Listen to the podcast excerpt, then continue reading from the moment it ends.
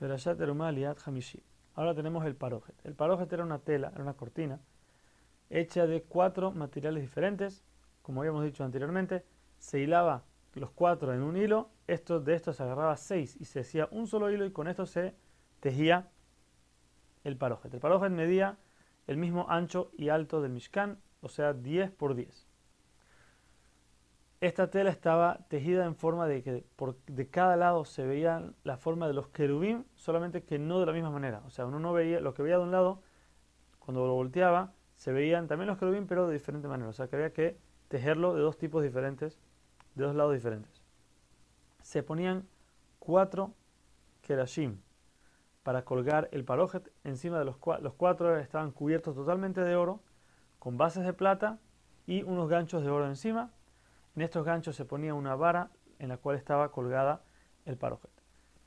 Estos cuatro krashim estaban puestos desde el final, o sea, la parte oeste del Mishkan, 10 amot hacia, hacia afuera, ahí se colocaban los krashim. Estos últimos 10 amot, donde estaba la cortina, se llamaba Kodesh HaKodashim, ahí se colocó el arón y se tapó con el caporet. Después de eso tenemos 10 amot llegando a la entrada, o sea, los segundos 10 amot, ahí tenemos la menorá y el shulchan. El shulchan estaba puesto a dos y medio amot de la pared norte y la menorá dos y medio amot de la pared sur.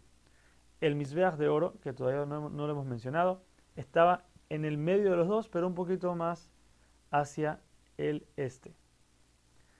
Por último, en la entrada del Mishkan se hacían cinco kerashim más, también cubiertos de oro, pero con bases de cobre.